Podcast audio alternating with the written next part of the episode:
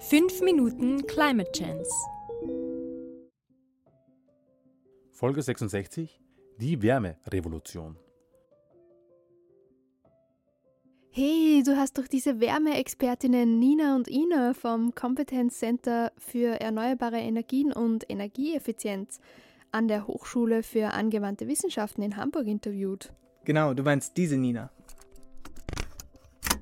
Wir untersuchen, wie man die zukünftigen erneuerbaren Wärmeerzeuger in einem Wärmenetz so intelligent steuern kann, dass viele Haushalte auf einmal mit erneuerbarer Wärme versorgt werden können. Ja, genau. Wie einfach lässt sich denn nun die Wärmeversorgung umstellen? Da gibt es natürlich immer Herausforderungen. Manche erneuerbare Energien sind zum Beispiel jahreszeitenabhängig.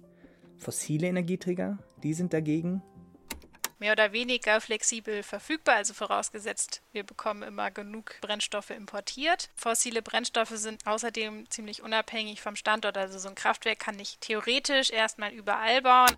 Und das ist bei erneuerbarer Wärme nicht immer gegeben. Außerdem schaffen fossile Energieträger höhere Temperaturen, was bei einem Umbau ebenfalls berücksichtigt werden muss. Und an diesem Umbau führt kein Weg vorbei. Richtig. Es kommen also Investitionen auf uns zu. Ich muss Geld in die Hand nehmen, um neue Anlagen zu bauen, neue Erzeugungsanlagen für die Erneuerbaren. Aber langfristig haben viele erneuerbare Wärmeerzeuger sehr, sehr geringe Betriebskosten. Also wenn die dann mal laufen, dann sind die im Betrieb sehr günstig, weil sie oft keine Brennstoffe brauchen. Okay, klar, die Sonnenenergie gibt es umsonst. Aber bleiben wir bei den Herausforderungen. Bei einer breiten Umstellung von Einzelheizung auf erneuerbare Wärmeversorgung muss man alle GebäudeeigentümerInnen ansprechen. Das ist entsprechend aufwendig.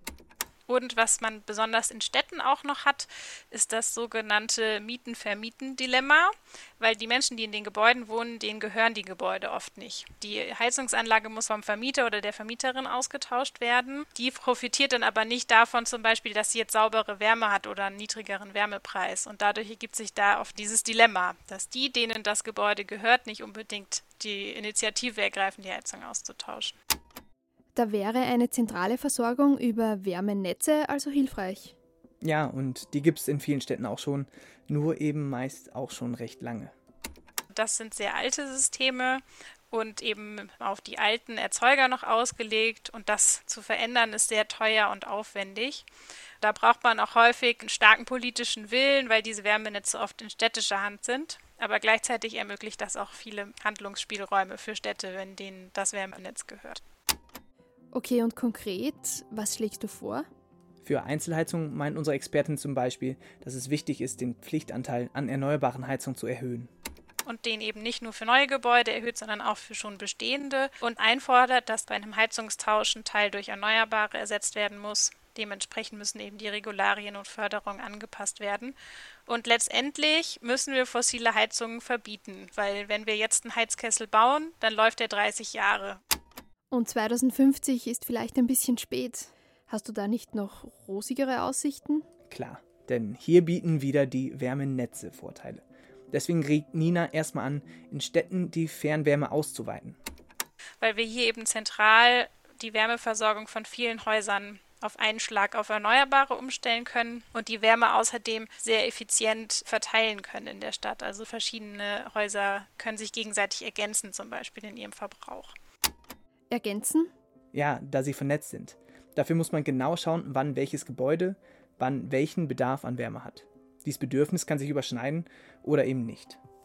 Das sind dann die sogenannten Lastkurven oder Lastprofile von Gebäuden, die unterscheiden sich je nach Nutzungsart. Also ein Krankenhaus hat ein ganz anderes Lastprofil als ein Wohngebäude und wieder ein anderes als ein Bürogebäude. Was man in Wärmenetzen immer hat, ist die Morgenspitze, also weil morgens viele Leute duschen oder die Heizung aufdrehen.